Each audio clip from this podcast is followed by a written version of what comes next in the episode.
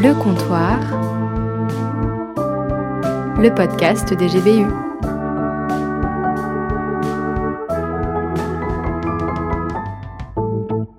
Bonjour à toutes et à tous, bienvenue au comptoir, le podcast des groupes bibliques universitaires. Il est 18h, ou bien 16h, ou bien 21h. Si vous ne nous écoutez pas dès la sortie de l'épisode, c'est pas grave, on vous en veut pas. Je suis Daniel et à mes côtés voici Laurie. Ce podcast est dédié au thème de l'humour. Attendez-vous donc à de fins calembours et plaisanteries en tout genre. Nous démarrons fort puisque nous commençons par lancer notre grand jeu de l'humour que nous avons nommé le juste Monoprix. Pouvez-vous nous en expliquer rapidement les règles, Laurie? Oui, le principe est très simple. Nous vous donnons un slogan Monoprix et vous devez trouver le produit correspondant. Si vous avez toutes les bonnes réponses, vous gagnez une nuit en camping dans la très belle commune de Panier derrière Barine en Meurthe-et-Moselle. Attention participants, vous êtes prêts? Oui. Ouais C'est parti. Quand on en a besoin, papa est là. Des couches Et non, il s'agissait de paella Si vous avez des potes âgés. Je sais pas. Le temps est écoulé, il s'agissait d'un potage velouté poireau pommes de terre. Un potage pour les potagers. Goûté et approuvé par le petit chaperon rouge. Des petits beurres Oui, les petits beurres. Presque, nous nous excusons auprès des Bretons que nous avons exclus de cette partie du jeu, puisqu'il s'agissait bien sûr du beurre doux extra fin. Enfin, voici le dernier slogan. On vous dévoile le tapis rose. Euh... Prestagada. Et non, eh bien, euh, merci Monoprix pour la finesse de ces slogans. Nous parlions bien ici de papier toilette. Merci d'avoir participé à ce grand jeu. Tout de suite, nous enchaînons avec notre premier reporter, Alexis, qui nous emmène justement en Bretagne, à Nantes, pour donner la parole à des étudiants sur ce qui les fait rire. C'est parti Euh, attends, je suis pas sûr de mes fiches là. Nantes, c'est bien en Bretagne? Oula, tu vas avoir des problèmes toi.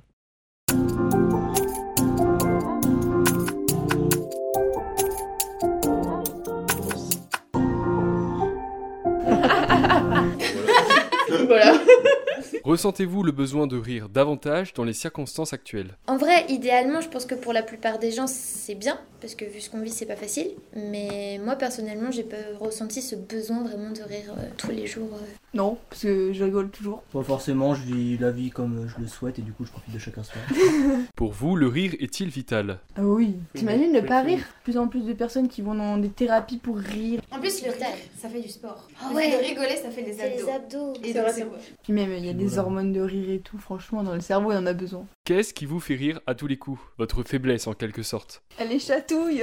Euh, moi, ce qui me fait surtout rire, c'est quand j'ai un pote ou une pote qui tombe, bah, ça me fait rire plus qu'autre chose. Genre, je pourrais l'aider, mais déjà, je vais me mettre rigoler et genre, euh, je vais venir l'aider euh, 100 minutes après, quoi. Ouais, moi aussi, de- dans le style des petites blagues euh, pas ouf mais débiles quoi. Ça, ça fait toujours bien rire. Les blagues pas drôles, mais bien Ouais. racontées avec le Ouais. bon ton, tu vois. C'est la tête de mon père. Avez-vous déjà eu des fous rires dans des situations inappropriées? Bah, en cours, parce que c'est nerveux. Genre, c'est t'as besoin de, de tout relâcher. D'un seul coup, tu te retiens tellement que d'un seul coup, bah, Et des fois la fatigue ça joue aussi. Ouais. Des fois tu rigoles pas par la blague mais comme l'autre il rigole, du coup tu rigoles. Pourquoi rigole-t-on souvent quand quelqu'un tombe par terre? Moi, tant que c'est pas grave la chute, tant qu'il n'y a pas de, gros, de graves conséquences, euh, souvent je rigole. Quand c'est quelqu'un qui est drôle tout le temps, bah, ça peut être drôle, mais quand c'est quelqu'un qui en, en plus est sérieux, genre par exemple, ça va être, euh, je sais pas, une directrice d'école ou quelque chose comme ça, ça peut être encore plus drôle. Avant ça me faisait plus rire mais maintenant j'ai mal Ouais, pour lui moi. Ouais, voilà, j'ai c'est mal moi. Si ton frère tombait par exemple, est-ce que tu rigolerais? Ah bah, bien Ouais. sûr. Plutôt vivre dans un monde sans humour ou sans internet Sans internet. euh. S'il y avait Ouais. qu'internet avec des trucs tristes, et bah, je pense que le monde il serait mieux. Il serait triste. Je suis d'accord. Ouais. Donc, euh, sans internet. Ouais, sans internet. Hein. C'est un monde sans internet. Sans internet. ouais. Ah, c'est dur pour Simon là. Vaut mieux rire des situations comiques que parfois euh, s'informer de, de tout et Et de... de rien. C'était Alexis pour Le Comptoir.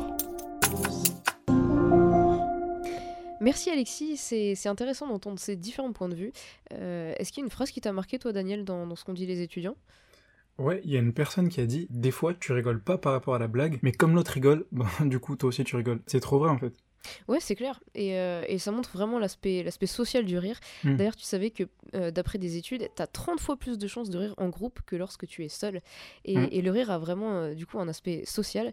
Et d'ailleurs, on distingue deux types de rire. Le, le rire du chêne, qui est le rire automatique et authentique, qui survient, par exemple, direct quand je fais une blague. et le rire non du chêne, qui est ben, bah, tous les autres rires. Le, le, rire poli, le rire gêné, le rire nerveux, le rire de fin de phrase. Mm. Et ce rire non du chêne est utilisé dans les conversations 9 fois sur 10 euh, bah, pour maintenir le, contact avec l'interlocuteur. Euh, genre, tu peux rire si je te dis euh, Ouais, moi aussi j'aime bien le lait. Ouais. Et d'ailleurs, tu sais que le slogan Monoprix pour le lait, c'est Le lait, ça peut être beau. non, mais désolé, c'est la bug de trop. Oh, ok, bon, bref. Euh, mais du coup, à quoi ça sert qu'on utilise ce, rire non authentique aussi souvent? C'est ce dont va nous parler Louise, qui a fait une licence de psychologie et qui est aujourd'hui en master de sciences de l'éducation. Elle a fait des recherches sur ce qu'ont dit les psychologues et voilà ce que ça donne. Yes.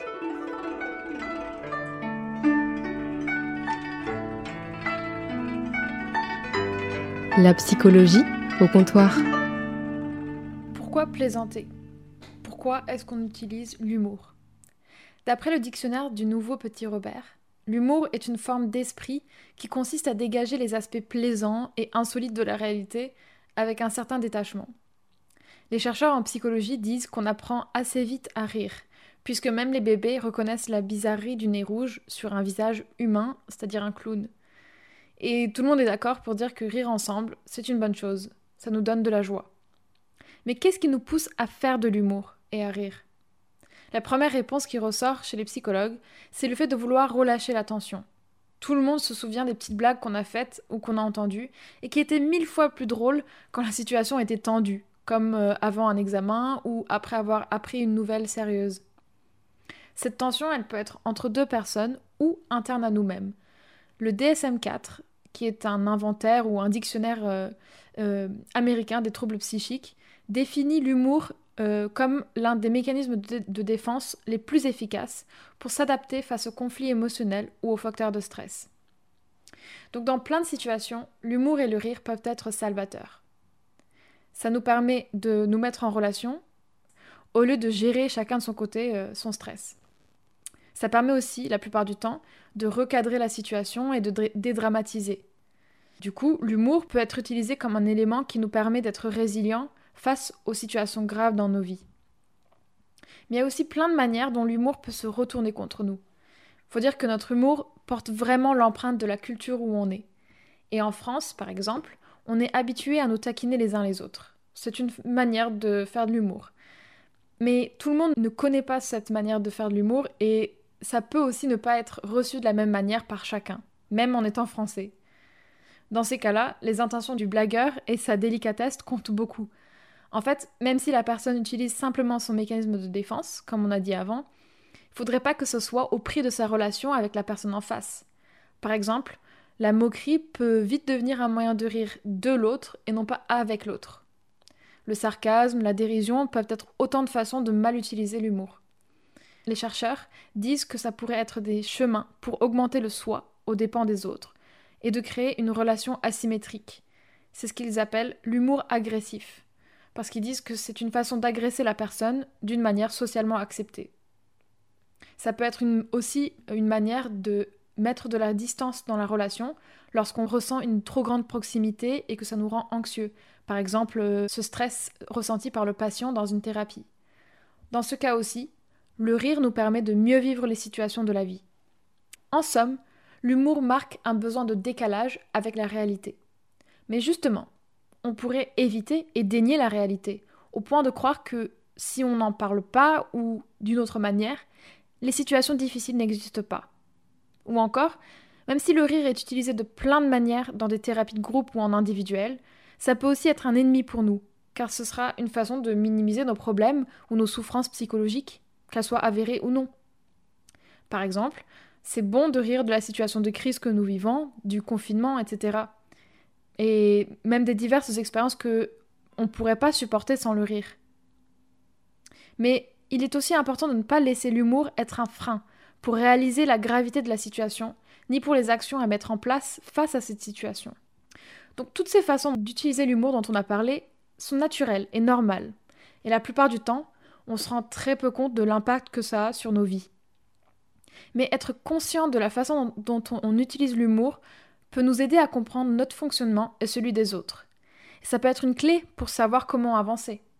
Car c'est pas parce que on fait des blagues et qu'on rit qu'on est forcément joyeux à l'intérieur ou que nous allons bien. Ça peut être important de regarder outre les apparences. Et dernièrement, ça peut nous aider aussi à comprendre comment on gère nos relations. Peut-être qu'on est trop souvent agressif envers nos amis et on ne s'en rend même pas compte.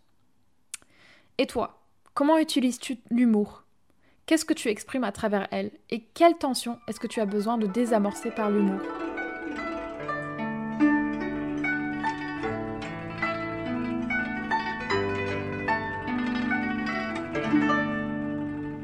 Alors, qu'est-ce que t'en penses, Laurie? C'est-à-dire du fait que l'humour soit super révélateur de trucs plutôt profonds au niveau psychologique. Ouais, c'est vrai, c'est chaud. Hein.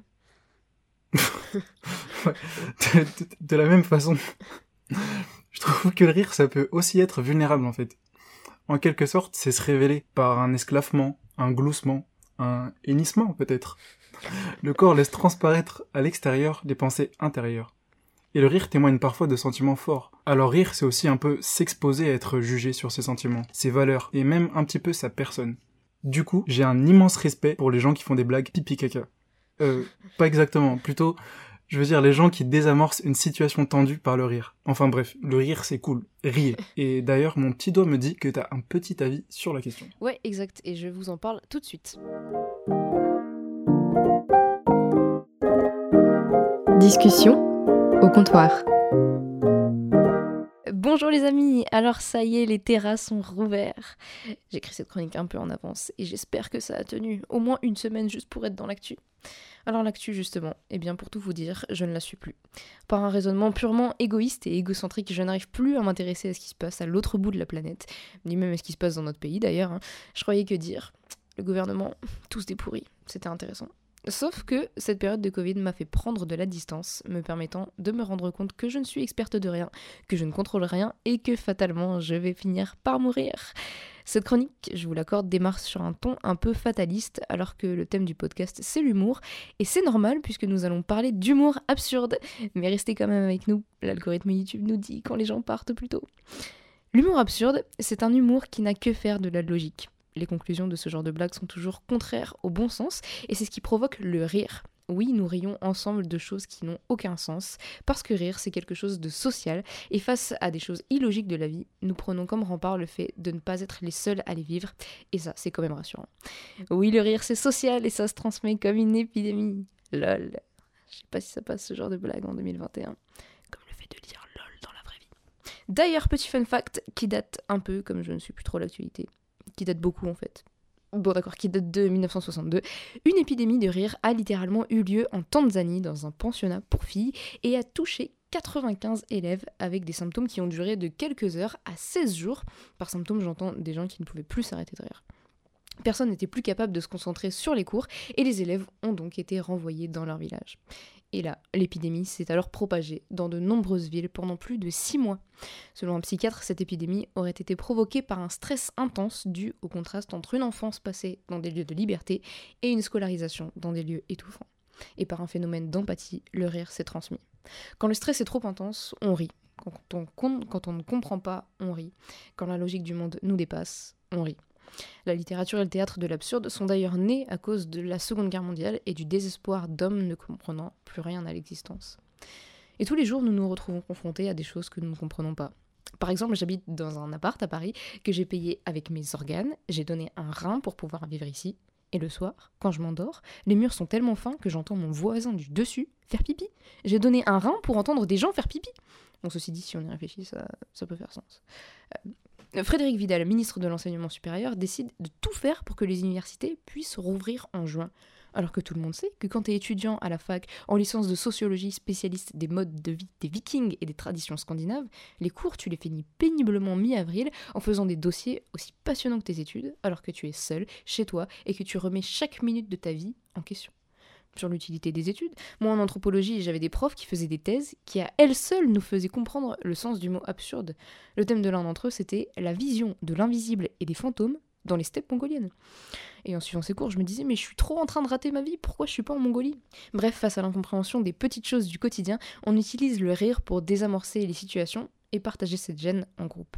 On a besoin de se dire qu'on comprend et on a besoin de se dire que nous ne sommes pas seuls. Dans un sens, rire à certains moments nous permet de nous rendre compte qu'une situation est absurde et c'est important pour se dire qu'on aspire à mieux, à plus grand face aux inégalités de la vie. D'un autre côté, le rire et l'humour ne cachent pas tout et si l'on fait le tour de l'expérience humaine avec un peu de recul, euh, on se retrouve vite en manque de repères et en manque de sens général. Ce sens, personnellement, je le trouve en Dieu. Parce que j'aime rire des situations absurdes quand je suis mal à l'aise, mais si le malaise est profond, le rire ne me sauve pas. Dieu nous fait la promesse de donner un sens à notre vie à travers Jésus, qui est venu faire quelque chose d'insensé à tout point de vue, devenir humain pour nous délivrer de l'absurdité de n'avoir aucune raison d'exister. Lorsque Dieu a parlé de son projet pour l'humanité, en disant qu'il devait passer par la naissance d'un bébé à un couple stérile, Abraham et sa femme Sarah, ils ont tous les deux ri. c'est absurde, c'est impossible, ce n'est pas logique. Et pourtant Dieu a donné un sens à tout ça et a réalisé sa promesse. Et vous, cette promesse, est-ce qu'elle vous donne envie de rire? Et si nous considérions que ce n'est pas si absurde que ça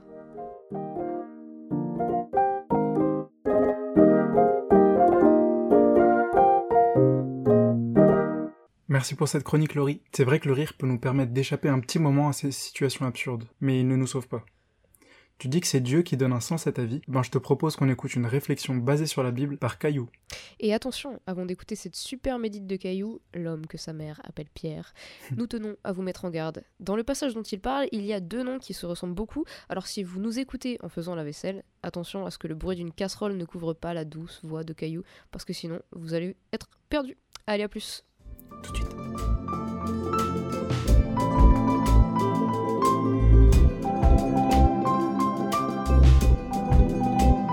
La Bible au comptoir. On ne se l'imagine pas toujours, mais la Bible est souvent assez drôle. Pour voir ça, je vous ai choisi un petit texte qui contient un procédé humoristique qu'on croise régulièrement dans la Bible, l'ironie une ironie de situation qui va tourner en dérision quelqu'un qui se la pète un peu trop, de manière incisive et mordante. C'est cool, vous verrez. Le texte se trouve dans le livre des Nombres, chapitre 22, versets 21 à 35. En vrai, l'histoire dure des chapitres 22 à 24, mais je ne vais lire que la partie la plus rigolote après un petit mot de contexte, voire même plusieurs. Cette histoire se trouve au sein de la grande épopée de l'Exode avec Moïse. Vous savez, le prince d'Égypte. Les Hébreux sont esclaves en Égypte. Dieu les libère avec les dix plaies d'Égypte, la traversée de la mer Rouge. Et ils arrivent dans le désert, promis à un nouveau pays idyllique. Sauf qu'ils râlent. C'était mieux avant. Dieu aurait mieux fait de nous laisser esclaves en Égypte, et gna gna gna, et gna gna gna. Du coup, leur voyage, au lieu de durer deux ans, dure quarante ans. Mais quarante ans où Dieu va malgré tout prendre soin de son peuple. Finalement, le peuple approche du pays promis sauf qu'ils doivent traverser plusieurs autres pays. Et les autochtones locaux ne sont pas hyper joyeux à l'idée de laisser passer un peuple qui est non seulement nombreux, mais qui a aussi défoncé l'armée égyptienne. Certains essaient même de les attaquer, mais ils n'y arrivent pas parce que Dieu combat pour son peuple. Et c'est là que notre histoire commence au chapitre 22 du livre de Nombre.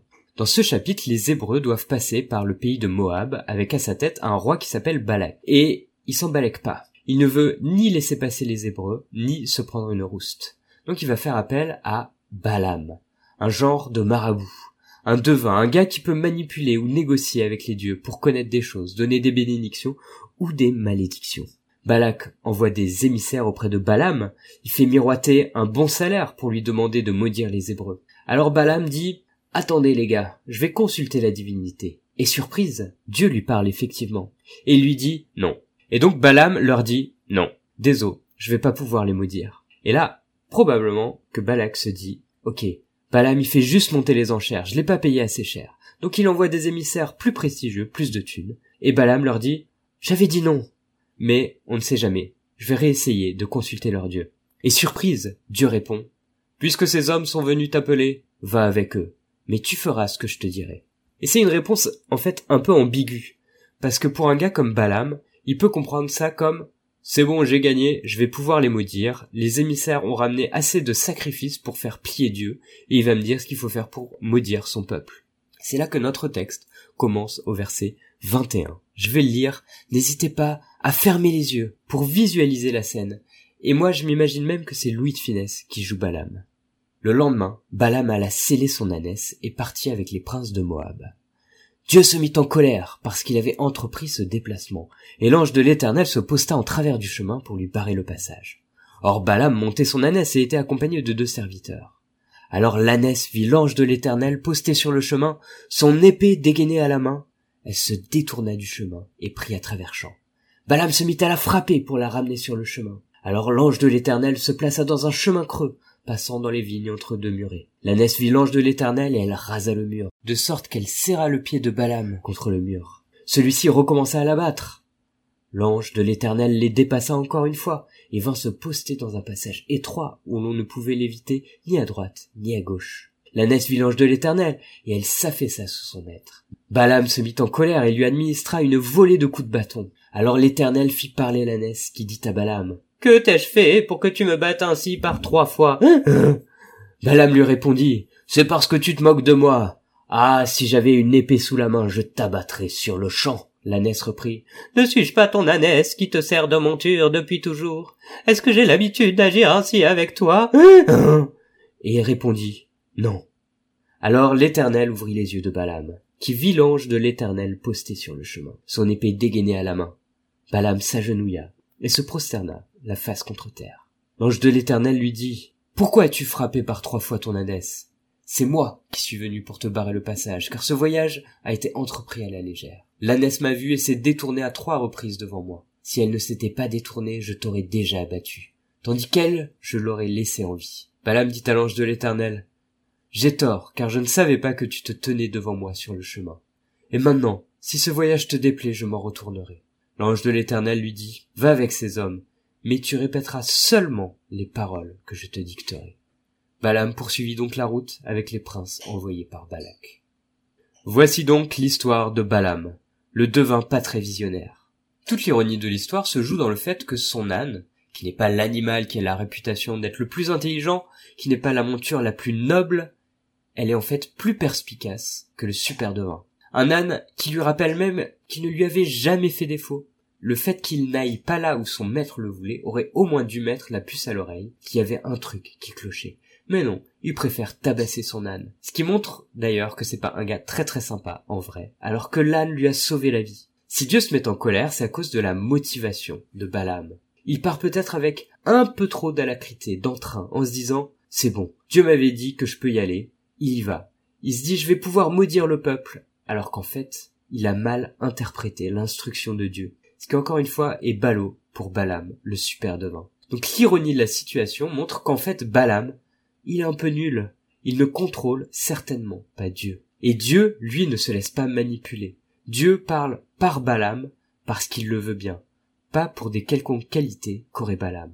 Le vrai âne, c'est Balaam. Et en fait, ce récit, c'est même une mise en abîme de ce qui va se passer dans la suite. Dans les chapitres suivants, Balak va demander à Balaam à plusieurs reprises de maudire le peuple. Et à chaque fois, Balaam sera obligé de prononcer une bénédiction. Il va être comme pris en tenaille entre Dieu d'un côté avec son épée flamboyante qui le forcera à ne dire que des bénédictions, et Balak de l'autre côté, le roi méchant qui veut maudire le peuple, et auquel Balaam ne pourra pas obéir. Comme les malédictions de Balaam n'ont pas fonctionné, Balak n'attaque pas.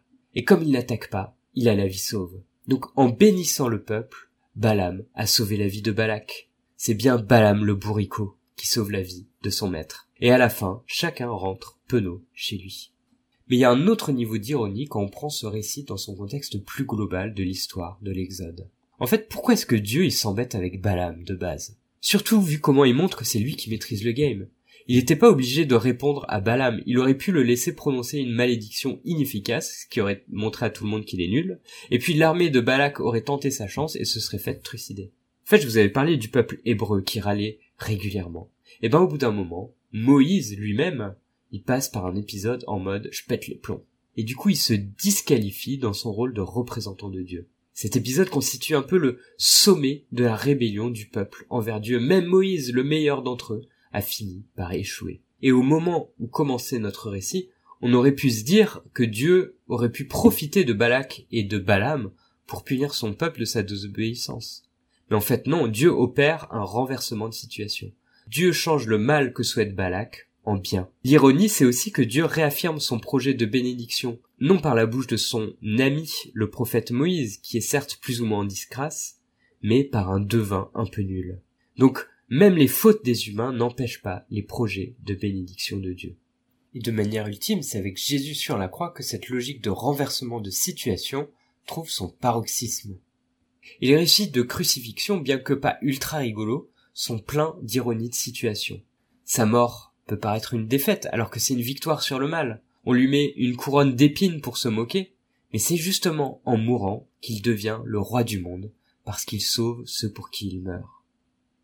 L'humour dans la Bible, dans sa manière de se moquer subtilement des orgueilleux, ben moi ça m'aide à ne pas trop me prendre au sérieux, pour bien prendre Dieu au sérieux. Je pratique même l'autodérision avec allégresse comme moyen de gestion de mon propre orgueil. Mieux vaut tout de suite se moquer de soi avant que Dieu ne le fasse. Et je vous assure que s'il y avait plus d'autodérision dans le monde, il y aurait beaucoup moins de guerre et plus de paix. Prout.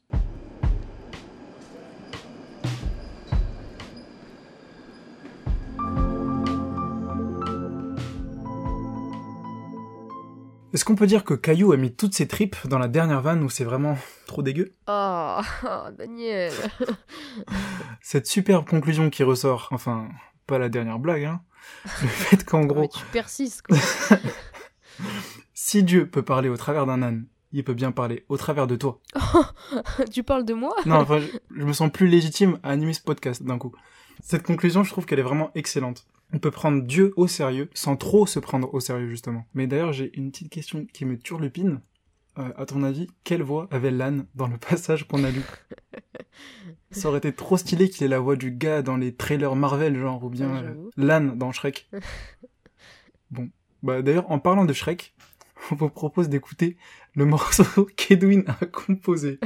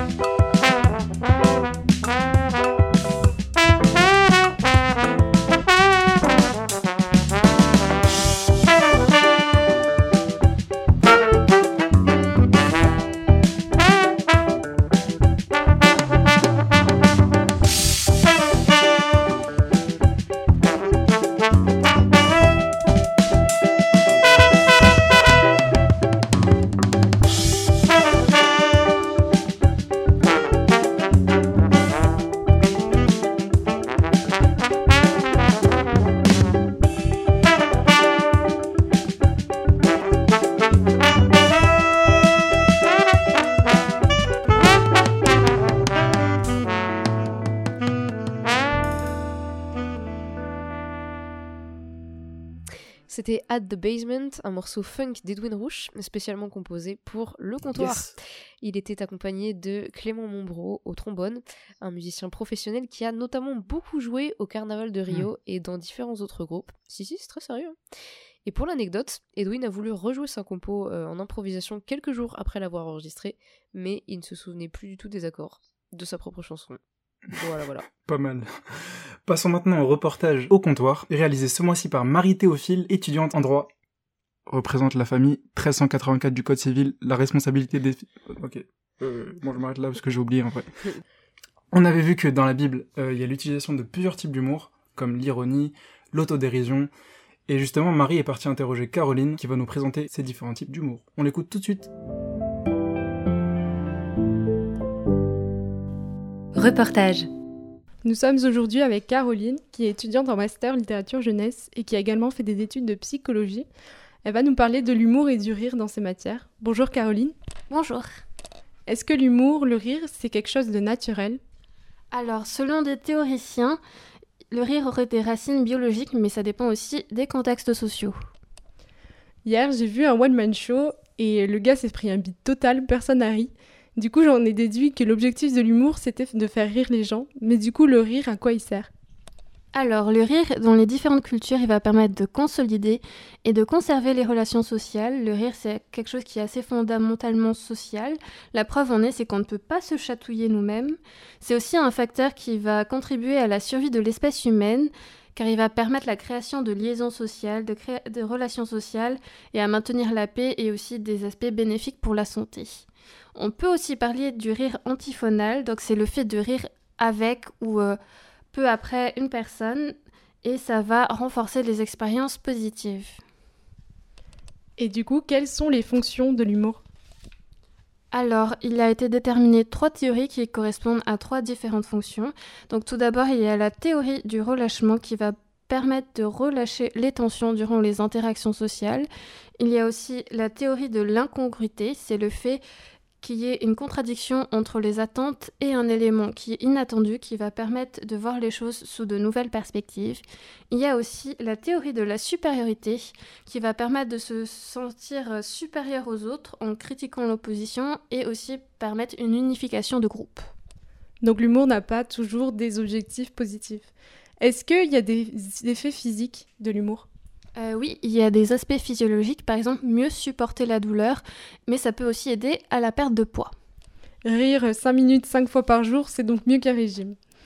On parle souvent d'humour noir, de second degré, de différents types d'humour. Est-ce que ça a été catégorisé, ces différents styles d'humour?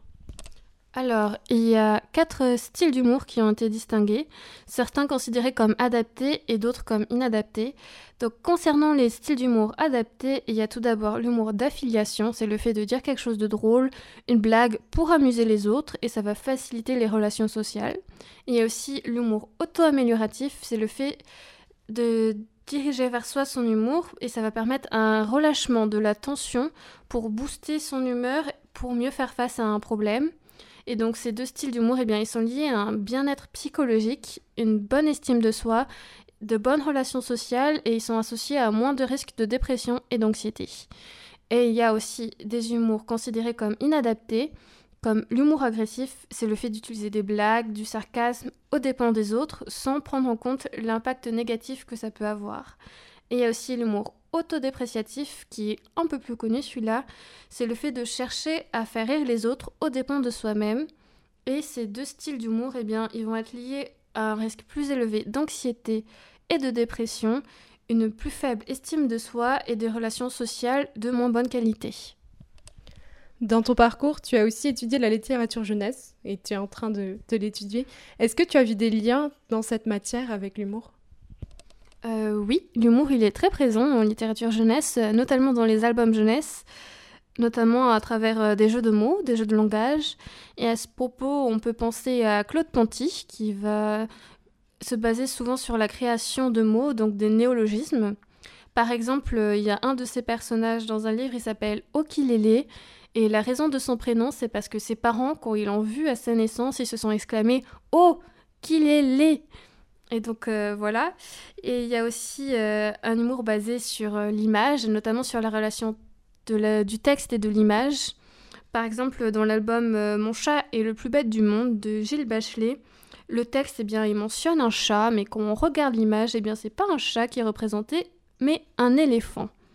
Et on voit bien que l'humour dans la littérature jeunesse, il peut être utilisé sous plusieurs formes. Merci Caroline pour cette intervention.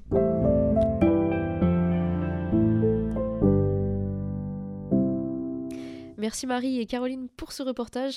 Notre podcast touche à sa fin et ça vaut mieux pour tout le monde parce que nous avions encore beaucoup de blagues en tête et 157 slogans Monoprix. On a beaucoup fait les courses. On peut retenir euh, de ce podcast que le rire permet d'évacuer, désamorcer les tensions. Mais quelles tensions ont besoin d'être désamorcées dans nos vies? Hmm, On l'a vu, euh, le rire permet de relativiser l'absurdité de la vie, mais pourtant il ne permet pas de lui donner du sens. Qu'est-ce qui donne du sens à votre vie? Enfin, avec Caillou, on peut retenir deux petits conseils. Mieux vaut ne pas trop se prendre au sérieux, et mieux vaut prendre Dieu très au sérieux. Personnellement, il y a vraiment un tas de situations dans lesquelles je me suis pris trop au sérieux et j'ai fini totalement ridicule. Faut dire que le rire, il m'a vraiment aidé dans ces situations-là à embrasser ce ridicule. Euh, pour moi, je pense que c'est seulement possible depuis le moment où j'ai réalisé que peu importe mes compétences, mes circonstances, mes capacités, mon talent, la galère dans laquelle je me trouve, c'est pas grave si je suis insuffisant, Dieu l'est parfaitement et je peux totalement me reposer sur lui. Et je trouve que c'est hyper déstressant. Ouais, c'est vrai. Et, euh, et sur un sujet pas sérieux, on a dit beaucoup de trucs sérieux, mais on n'a pas encore entendu Saint-Augustin qui a de nouveau quelque chose de pertinent à nous dire. Ah. On vous souhaite une très belle soirée Bonne soirée. et on lui laisse le mot de la fin. Oh, oh, mamma mia.